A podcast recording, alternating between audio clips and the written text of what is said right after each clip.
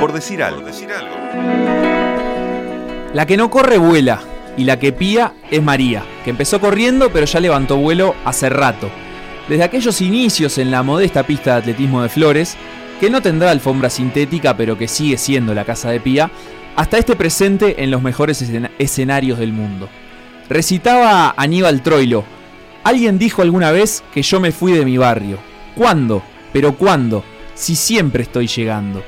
Y así está María Pía Fernández, siempre llegando a su Trinidad natal, siempre volviendo a vivir a Flores, siempre pisando su tierra, en sentido figurado pero también en sentido literal, porque es su tierra la de la pista de atletismo de esa ciudad, esa pista que un día debería llevar su nombre. ¿Y qué importa si en un solo año sale de gira por Europa, gana la medalla de oro en un sudamericano, compite en un mundial, en unos Juegos Universitarios o en los Juegos Mundiales Militares? Cuando vuelve, le escribe un mensaje a la madre y le da la buena noticia.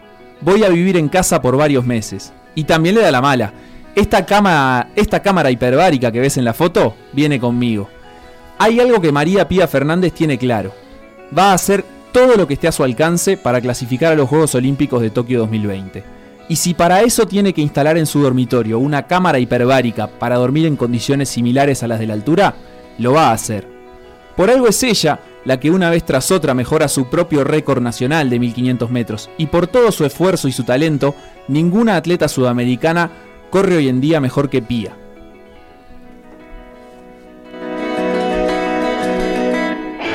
Le damos la bienvenida hoy en vivo a María Pía Fernández. Bienvenida, ¿cómo estás? Bueno, buenos días, muchísimas gracias, un placer estar por acá. Un placer para nosotros y primero que nada queremos que nos cuentes cómo es eso de la cámara hiperbárica. bueno, la verdad que eso fue, algo que surgió este año. Eh, estando en, Europa, eh, estuve averiguando un poco, viendo que todos los, casi todos los atletas de alto rendimiento tienen una. Entonces estuvimos investigando, hablando, aprovechamos cuando, cuando Seba estuvo por allá, eh, hablar el tema también con gente del centro de alto rendimiento, con, fisio, con sí, fisiólogos que nos estuvieron como eh, comentando bien, porque obviamente que no era, bueno, me compro una cámara hiperbárica y me la traigo, tiene todo, todo un tema atrás, un tema médico. Eh, y bueno, decidimos junto con Seba que, que, bueno, que era una herramienta más otro granito de arena que podíamos aportar a, a, lo, a, lo, que es el alto rendimiento y, bueno, y hacer... Nosotros en Conseba siempre decimos, dentro de lo que podemos tenemos que tratar de hacer todo lo, lo, más parecido a los atletas de alto rendimiento, así que bueno, decidimos que era, que era una buena inversión y, y bueno, no, me, me, animé y me la traje para acá. Para quienes están viendo por YouTube, estamos viendo una foto que es como. Es una cama. O sea, vos dormís ahí. Sí. Es cómoda. es como una, cama normal. Es, es, mi cama en realidad. Es tu cama. Es mi cama que la carpa, o sea, va, va sujeta, encima es, eh, y se pone el colchón por dentro, pero en realidad es mi cama de siempre. ¿Y qué condiciones tiene esa carpa? Eh, la carpa lo que hace en realidad es aislar y que, el aire que produce el generador quede dentro, que no se disipe. Eh, lo que hace es, eh, mediante, agrega aire con, bajos niveles de oxígeno, simulando altitudes como que estuviésemos entrenando en, por ejemplo, en Colombia, en Cachi, ah, en Argentina o en lugares ¿Y cómo es la, receta médica de eso? O sea, ¿cuántas horas tenés que dormir adentro de eso y, en esas condiciones? ¿Hay un límite, digamos? Eh, nosotros empezamos un plan establecido, son ocho semanas. Eh, es un plan eh, muy progresivo, arranco en 1500 metros, ahora ya estoy en 2200, voy en la semana 2. Va subiendo. Sí, sí, sí, va subiendo a poco. Eh, eh, es como soñar con ser alpinista. Cada vez que te vas a dormir estás, un poquito más alto. sí, sí. Ojo, los, los que hacen alpinismo y, deportes extremos las, utilizan mucho. Obviamente con alturas mucho mayores a lo que lo hacemos nosotros. Eh, yo llego hasta los 3500, más de eso no, porque no, ya no tendría demasiado sentido. Eh, eh, como te decía, estamos haciendo un plan que es muy progresivo, bueno, con controles diarios de, con pulso oxímetro, vamos controlando la saturación de oxígeno, controles semanales de sangre para ver cómo va evolucionando la hemoglobina, el hematocrito.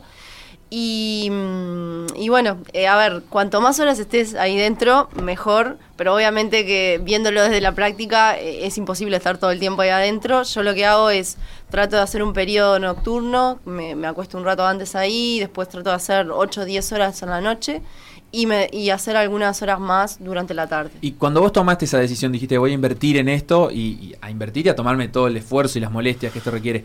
¿Tenían algún dato concreto de, por ejemplo, bueno, haciendo este plan de ocho semanas, eh, podés mejorar tu, tu marca cinco segundos o hay alguna referencia al respecto? Eh, no en cuanto a segundos. Nosotros eh, investigamos mucho, eh, hay, mu- hay muchos estudios sobre cámaras hiperbáricas. Obviamente que el, el- al, al mejorar la capacidad aeróbica es mucho más beneficioso para atletas, por ejemplo, de larga distancia como maratón que para el mediofondista. A mí lo que me da el... eh, como principal objetivo que me da la, la cámara es, además de la mejora de la resistencia, de la capacidad aeróbica, te ayuda, la calidad del sueño es mejor, entonces te ayuda a recuperar mejor entre un estímulo fuerte y otro, lo que nos permite entrenar más fuerte y recuperar más rápido, que ese Claro. es el objetivo nuestro. Bien. Pía, y de este año que está por, por terminar, ¿te queda algo más por competir o ya está? Cerramos. Eh, no, de este año ya está, ya Cerramos. está, fue un año bastante largo en competencias que arrancamos allá por enero y febrero con el, con el cross. Eh, o- sí me quedan algunas carreras de calle, por ejemplo ahora la temporada de verano, pero lo hacemos más como algo más recreativo, como parte del entrenamiento y de la preparación, eh, y no es un objetivo específico. Claro. Repasemos lo, lo más destacado. En mayo, campeona sudamericana en Lima. En julio, cuarta en la universidad de los Juegos, eh, son como los Juegos Olímpicos Universitarios en, en. En agosto, quinta en los Juegos Panamericanos de Lima con récord nacional. En ese momento, 4 minutos 10 segundos 93 centésimas. En octubre, competiste en el Mundial de Doha en, en Qatar con nuevo récord nacional, 409.45, que es el récord nacional actual, el vigente, y después también en octubre, cuarto puesto en los Juegos Mundiales Militares, así que un año súper cargado y con un montón de experiencias distintas. Sí, sí, sí, fue un año que se hizo largo, muy largo realmente, muchas competencias, pero cada una de ellas fue distinta, fue especial. eh, y bueno, y a todas las competencias oficiales se le suman no- las no oficiales que estuvimos haciendo como preparación. Entonces, eh, yo creo que fue un año que más allá de, mejor, de tener una mejora en cuanto a la marca, eh, lo que me dejó este año realmente lo más importante para mí es la experiencia, porque corrí muchas carreras muy tácticas, eh, cada una distinta una de la otra, entonces me dejó como, como eso, como mucha experiencia y mucha, yo creo que también confianza en mí misma, porque en la en casi el 80% de las carreras que corrí quedé muy conforme con la táctica, más allá del resultado, quedé muy conforme con la táctica y con la manera de correr. Y yo creo que a mi edad eso, eso está muy bueno porque todo lo que sea experiencia va sumando un montón. ¿Cuál fue la prueba que, que más recordás por algún valor significativo que tenga para vos? Yo creo que la que más me quedó grabada este año fue el Campeonato Sudamericano, porque fue la que más me emocioné. Creo que si dentro de dos años vuelvo a correr un Sudamericano y lo vuelvo a ganar, no va a ser tan especial como lo fue Lima este año.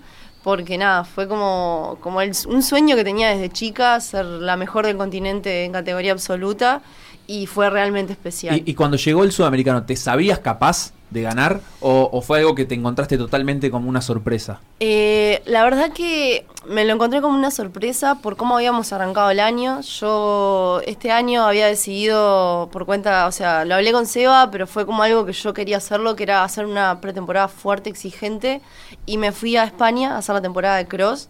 Me encontré con, con una experiencia realmente muy dura, porque no estaba preparada para, para entrenar en un invierno tan, tan crudo. A ver, salíamos afuera y habían temperaturas bajo bajo cero, salíamos a, correr con menos 5 grados, con nieve, con... Entonces eh, fue realmente muy duro, eh, me costó mucho adaptarme, me terminé lesionando, estuve 20 días casi que no, podía pisar, me acuerdo que lo pasé muy mal, lloraba todo el tiempo hasta que Seba me dijo, ya está, te venís, te cambiás el pasaje y te venís, me volví acá, esto fue fines de febrero. Y estamos hablando que el sudamericano fue en, En en mayo. mayo. O sea, tuve, estuve 20 días más acá intentando recuperarme. Fue como que la puesta a punto fue muy corta. Entonces, si bien yo sabía que, que- que era capaz de ganarlo, también me, me acordaba de que venía de una lesión, de que todos mis rivales venían entrenando hace mucho más tiempo que yo.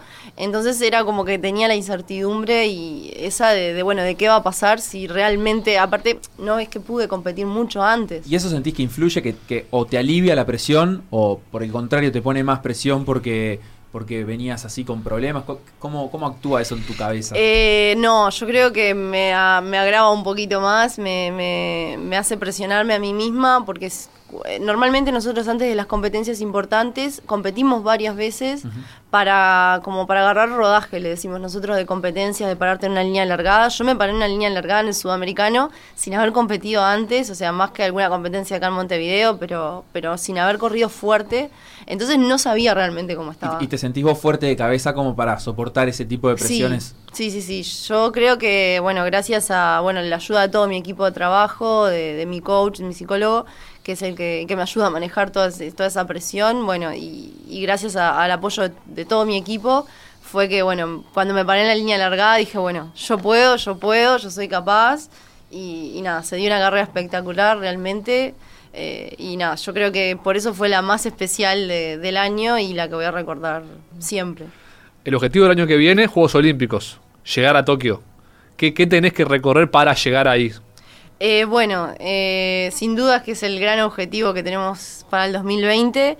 Hoy por hoy estamos dentro del ranking de clasificación. A diferencia de otros deportes, lo que tiene el atletismo es que el ranking cierra un mes y poco antes, o sea, el 29 de junio cierra el ranking. Actualmente estás en el puesto 48, llegaste a estar en el puesto 40 del ranking mundial, eso es lo más alto que Sí, estuviste. sí, sí. Igual el ranking que se toma para los Juegos Olímpicos es el ranking olímpico. Actualmente estoy en el ranking mundial de la, de la IAF, en el puesto 48, en el ranking olímpico en el puesto 36, porque el ranking olímpico lo que hace es filtra a las tres mejores por país. Claro.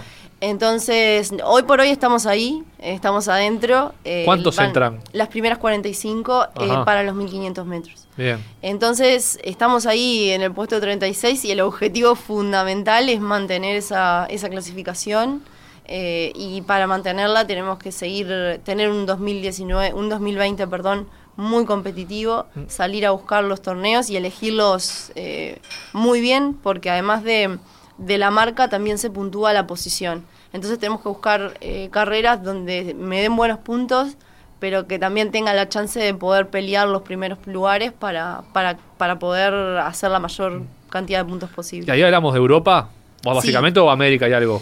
Eh, nosotros todavía no tenemos 100% confirmado la, lo que va a ser los próximos meses porque todavía hasta fin de año se están cerrando los calendarios y se están confirmando las fechas oficiales de los torneos 2020.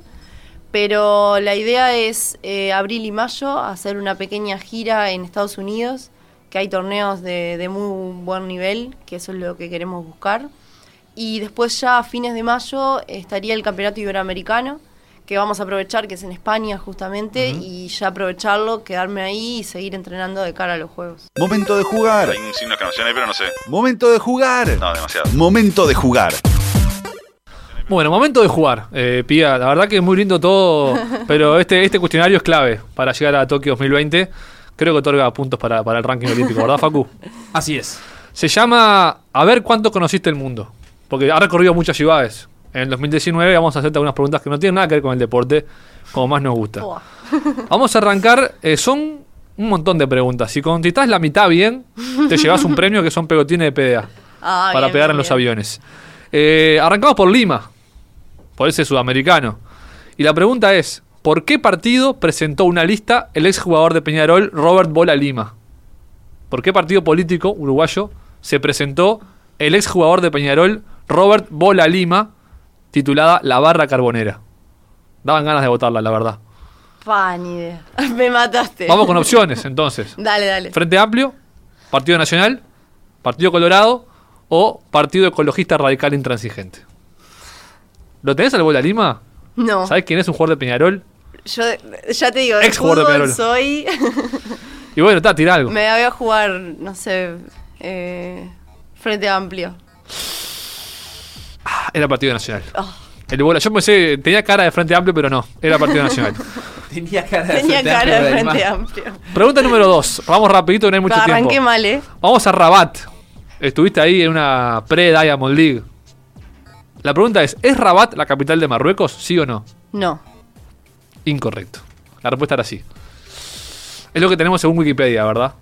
Por lo menos la capital administrativa, ¿no? Y yo qué sé, yo leí, yo googleé. Tenía entendido que no, pero bueno, ¿Y mala cuál mía. dirías que era? Porque eh, si yo googleo y hay otra capital de Marruecos, ganaste. Eh, Marrakech. Busquemos. Yo eh, lamento, Facu, pero creo que va a cero punto. Vamos, seguimos rap- bien rapidito. Estoy en el horno. ¿Estuviste en Huelva? Sí. España, muy lindo, me imagino, muy lindo todo. ¿Linda ciudad? Conocí poco porque fui competí, me fui volando, pero bueno, lo que vi por lo menos me gustó. Bien, de Huelva es Juan Ramón Jiménez, autor del célebre libro Platero y yo. ¿Te suena? Sí, sí, sí, me ¿Qué suena. animal era Platero? Opciones, Sí. porque ya veo que estabas dudando. ¿Un caballo? ¿Un león? ¿Un burro? ¿O un periodista deportivo? Un burro. Correcto, bien. Punto adentro. Anotale uno, Facu, ahí en el abaco que tenés. Lo estaba por Listo. decir, pero no quería. Eh, eh, cuatro, Braga, Portugal. Qué tour, eh, qué, qué divino. También lindo. ¿Te acordás algo de Braga? Sí, sí, sí, divino. El Tour de Pías. Esta para mí era más fácil. ¿Cómo se llamaba el meeting en el que corriste en Braga? Eh, Sao Joao. Correcto. Adentro, sin opciones ni nada. Otro puntito. Dos puntos va. Eh, va dos de cuatro. Ya te, te tiro un piquecito ahí para conseguir sponsor, agencia de viajes, el Tour de Pía. Claro. Y entonces eh, vas y pagás y haces el Tour de Pía. Estaría te bueno. el mundo. Sí, sí, sí. Cinco, Napoli. Juegos universitarios. Precioso también, imagino. divino, divino, divino. La mejor de todas. ¿De la que tuviste? Eh, creo que por los paisajes y eso sí. Sí, sí, sí. Estuvo muy lindo. Bien, la pregunta es la siguiente, es sobre la, la napolitana, la, la milanesa. Eh, la milanesa napolitana fue inventada en Argentina, en- no en Italia. Y según Wikipedia, ¿en qué década del siglo XX se cocinó la primera milanga napolitana de la historia? Opciones. Opciones. Bueno, década del 30, década del 40, década del 50 o del 60. 30, 40, 50 o 60. Al tipo que le inventó, gracias. Simplemente gracias. 50. Ay, qué cerca. 40. Seguimos rápido. Va, dos puntos, ¿no? Sí, Vamos a Barcelona, dos de cinco. donde se habla catalán. Eh, ¿En qué departamento del Uruguay se ubica el arroyo catalán? Arroyo catalán. Hay un arroyo- Opciones. Si es, Opciones. en- si es en Flores, eh, No, Te no, morís. Flores seguro que no. Conoces todos los arroyos de Flores. Por lo menos me suena, creo. Salto, Paysandú, Artigas o, o el propio Flores. Me inclinaría, no sé, por salto. Mentira que si en Flores me muero. No, No, es en. Artigas. Ah, está, está, está. Eh, después, Houston Solder, en Bélgica. Ahí no tenemos preguntas porque no sabíamos nada sobre esta ciudad, no sabemos ni dónde queda. 8. Doha. Qatar, petróleo, eh, jeques árabes, desierto. La pregunta es la siguiente. ¿A cuánto está hoy, hoy 26 de noviembre, el barril de petróleo? El precio de un barril de petróleo. ¿cuánto dinero precisás si vas al kiosco En en, Qatar y querés pedir un barril de petróleo? Me llevo No, un se- barril no de se me ocurrió ir a comprar un barril de Nada, petróleo. ¿no compraste ni uno? Bueno. Eh, no sé si pista, porque acá opciones No, no, margen tenemos. de error. Eh, más o menos 5 dólares. Si le erras por 5 dólares, está bien. Está en dólares, ahí te dimos otra pista del precio. No, pero no tengo ni idea del petróleo, ¿no? Y bueno, está, Sinceramente. ¿cuánto sale un barril? ¿Cuánto pagarías vos por un barril de petróleo? Si fueras directora de ANCAP. No se me ocurriría comprarlo, pero. Y por eso eres directora de ANCAP tenés que comprar sí o sí. Un barril de petróleo, no sé. Estamos hablando de miles de dólares, supongo. El No, barril no, de menos, petróleo. Estaba viendo a ver qué, qué tamaño tiene, pero no estoy encontrando. No, eso, no tengo ni idea ni cuántos litros. ni- 159 litros. Ta- Te, te, te da un bolazo ya, así con un ni- número. 800 dólares. No. 64 dólares. 64. Una ganga. Y bueno, por eso el mundo está en crisis, ¿viste? Me Bueno, tenía que haber eh, comprado uno, no sé qué hice. Y la última, sobre Wuhan, China. Donde está lleno de chinos. Eh, ¿Cuántos millones de personas viven en Wuhan? En Wuhan. ¿Margen, Facu? Un milloncito. Si le erras por un milloncito, vale. eh, aparte lo habíamos hablado. ¿Puede ser algo así de como 3 millones? Más. ¿Mucho más? Bastante Sí. más. 8. Ah, no. N- 11. 11 11. millones solo en esa ciudad. No somos nada, ¿eh? Pía, no pasaste ni cerca. No, este no, no, cuestionario qué horror. Antes Sé de irnos, La última vez no me había ido tan mal. es verdad, antes de irnos yo tengo la, la última pregunta, que es, estuviste en todas estas ciudades, en Nápoles, en los Juegos Panamericanos de Lima, en, lo- en los Juegos Mundiales Militares, en el Mundial, eh, como villas olímpicas o, o lugares de, de donde quedarse. ¿Qué diferencia? ¿Son muy distintos? O sea, ¿había más fiesta en, la- las universidades que en los Juegos Mundiales Militares? ¿Qué, qué diferencias encontraste ahí? Eh, yo creo que la principal diferencia fue eso, que en, la- en los, en los universitarios era como un poco más distendido, porque ya eh, los eh, son, si bien hay atletas de alto rendimiento, no son en su 100%, no es lo mismo que si vas a un juego panamericano, que está todo el mundo dentro del ciclo olímpico y proyectando su, su alto rendimiento, o por ejemplo en China, que también hay atletas olímpicos, pero muchos son, son militares realmente de, de su país. Entonces yo creo que varía un poco en cuanto a eso. El ciclo olímpico influye muchísimo, en los panamericanos se busca más el rendimiento y no tanto la dispersión. Sin embargo, en, en Wuhan o, o en Napoli era era un poco más disperso todo. Claro. Pida, muchas gracias por este rato y mucha suerte en todo lo que venga. Bueno, muchísimas gracias a ustedes y estaremos en contacto. Vamos arriba. Nosotros nos tenemos que ir, son las 2 de la tarde. Se quedan en Radio Mundo con la canoa. Chau, chau.